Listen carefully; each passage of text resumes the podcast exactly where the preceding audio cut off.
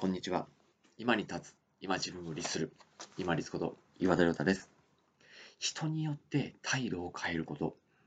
これ、旗から見てると、すごく気分悪い時ありますよね。特に自分がそういう粗雑に扱われた、低く扱われた時。けれども、これって仕方ない部分、やっぱりあると思います。やっぱり動物、人間も動物なので、自分が上だっていうようなこうマウントを取りたいっていうことと、あとは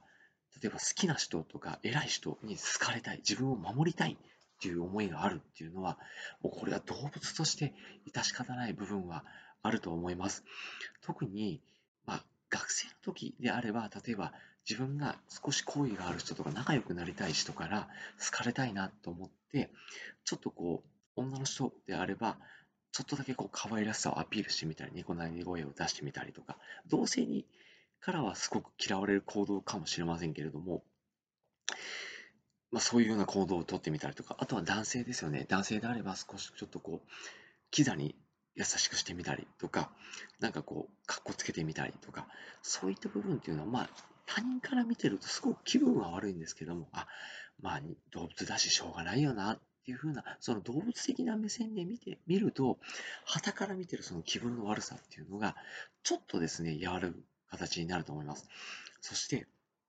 その人によって態度を変えるっていうのはやっぱりリスクがあるんですよね。先ほどお話しした、まあ、好きな人に好かれたいっていうのは、ある意味不自然な行動になりますので、なんやこいつっていうふうに、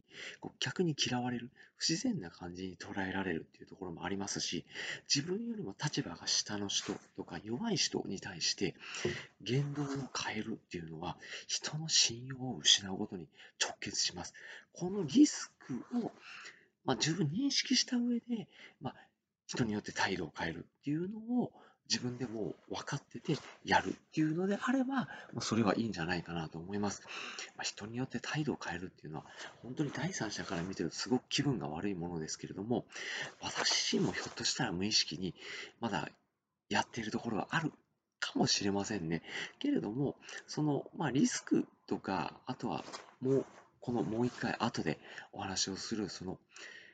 マイナスな部分っていうのを考えると、できれば、あの、しない方がいい。まあ、同じ、誰に対しても自分が同じ態度、同じような様子で接していく方がいいんじゃないかなと思っていますけれども、